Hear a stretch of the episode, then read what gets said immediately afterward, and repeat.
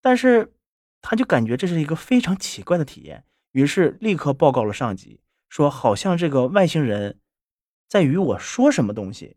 他的上司啊，马上就确认了现场是否有其他人有着他，就是有其他人和他有类似的感觉。结果发现没有人有。于是呢，他们进行了短暂的这个会议之后啊，上级决定让这个马克·艾洛伊来照顾这个活着的外星人，就是看看能否能再进一步的交流。而之后呢，这个外星人啊跟这个马克·艾洛伊说了很多，就形成了。这个史上最震撼访谈录的这本书，那为什么只有他能够和外星人进行这种交流呢？他起初最开始觉得啊，就是马克·罗伊，他觉得可能和性别有关，因为根据他的回忆，她是当时现场唯一的一个女性，而且呢，他可能是当时唯一一个没有携带武器的人。但是事实并不是这个样子的。后来外星人也告诉他了，为什么会选择与。与他就是这个马哎马克艾洛伊来交流，其实是一个特别的原因，因为马克艾洛伊他很特别啊。那这个外星人之后被转移到了这个罗斯威尔基地之后啊，马克艾洛伊马上就被提高了军衔，从一名普通的护士提高到了高级的军师长，进而呢，他的保密级别被提高了，就是可以参与一些更高级别的秘密计划，他的工资也被瞬间提高了。原先一个月只有五十四美金，一下子提高到了一百三十八美金。到了这个基地之后呢，呃，军方的情报人员就给这个马克·艾罗伊准备了一份问题列表，想让他尝试去与这个外星人沟通，问他列表上这些问题。但是其实呢，他说他并不知道怎么向外星人提问。于是呢，他就用意念去想这几个问题，看看这个外星人能不能接受得到。但是事实证明是可以的。他说他和外星人用这种意识交流，和大家想象的可能不太一样，并不是说有一个清晰的声音会给你回答，就不是说像咱们电视剧里演的那个样子的，而是非常模糊、十分概念的，就是那种很抽象的那种。外星人可能传授他一些图像啊、符号啊、文字等等一些他没有见过的东西。他需要去猜这些东西是什么，就是这种交流就是特别的不好交流，而且他觉得他猜的不一定对，只是一种感觉。他们的这个外星人采访啊，是在一九四七年的七月七号开始，也就是说是这个飞碟坠毁事件的三天之后，而这个外星人是在一个月后死掉的。虽然他和这个外星人接触时间不到一个月，但是呢，还是从外星人的口中得到了很多很重要的消息。而且他说，每次和外星人进行这种意识上的沟通时候啊，现场都会有很多的高级官员在场。有些人可能是不在现场，就是咱们看香港剧，呃，包括电影里面有那种单面反光的那个镜子，那种审问厅。啊，应该是有印象吧？就是在这种单面的反光镜后面，全程好像也就是说，他感觉全程也是有这个录像录音的那种感觉，也是有专门的笔记人员。除了军方的人员，现场还有医生啊、语言学家呀、心理学家呀，还有密码学专家。他说，这些人他感觉啊，都是临时赶到这个军事基地的，好像是从全国各地调配过来的。他说，整个访谈的过程中。他其实是没有任何机会是和这个外星人单独去接触的，所以他说他没有什么独家的爆料，他所知道的，他能说出来的，军方也知道。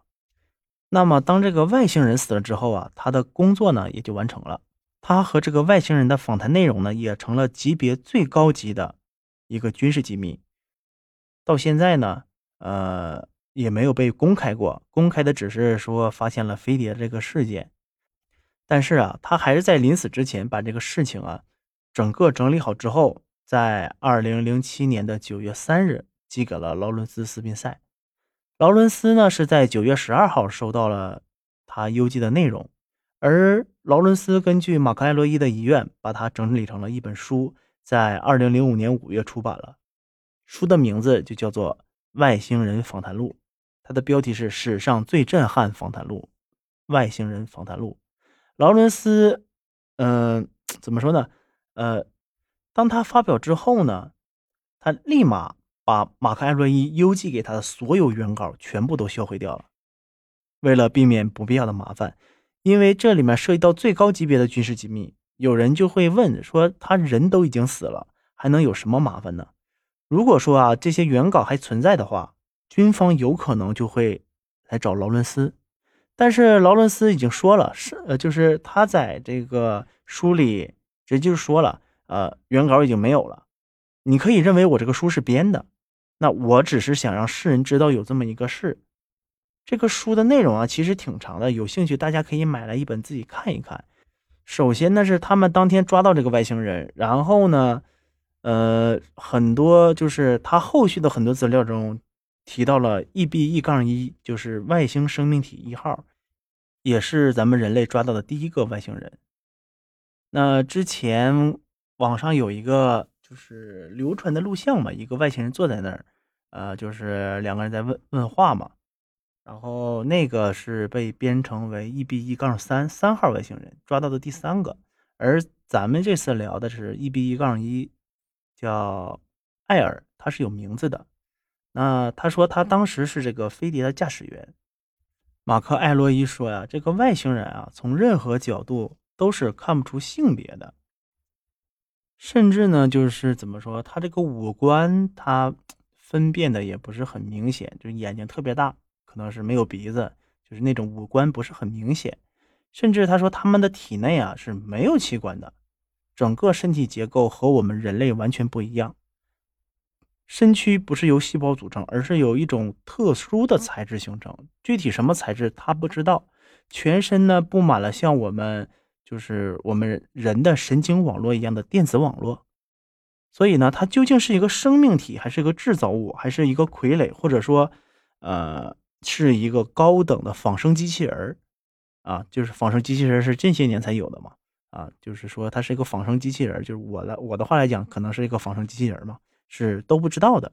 但是呢，有一点可以确定，就是它是活着的，只是不符合我们人类对于生物的定义。然后马克·艾洛伊说，他的身高啊，大约在呃一百二十厘米左右，就是一米二左右，四肢非常的纤细，然后躯这个躯干呢也非常纤细，只有头很大，没有肌没有肌肉组织，所以呢，他的四肢啊是非常无力的。只能勉强的站着，想要快速的奔跑啊什么的都不行。猜测，那根据马克·艾洛伊的猜测啊，说可能是因为他们在宇宙空间内没有任何的重力，所以呢不需要太多的肌肉就可以做到很多的事情。然后这个外星人的这个皮肤啊，它是灰色的，而且很光滑，手指、脚趾只有三根，全部都是三根的。然后这个事情跟就是秘鲁。秘鲁不是发现了那个木乃伊，呃，白色那个木乃伊是一致的。那个木乃伊也是三根手指，三个脚趾，没有内脏。然后那个木乃伊发现是在二零一七年的时候，而这个书出现的时候呢是零八年，就是根本不存在那个时候发现了这个木乃伊才写了这本书的可能性。啊，这也是一个非常不可思议的地方，就是又有两个地方呼应上了，就像我说的这个。外星人创造论，还有这个地球尖锐论里面一些理论，和这个外星人访谈里面还会有一些呼应。还有就是人人为什么是人里面，就是人类精神体的那个，和这个外星人访谈录里面也是有呼应的。所以很多事情看似无理，但是里面有一些条条框框，他们用一根细细的线是穿起来的。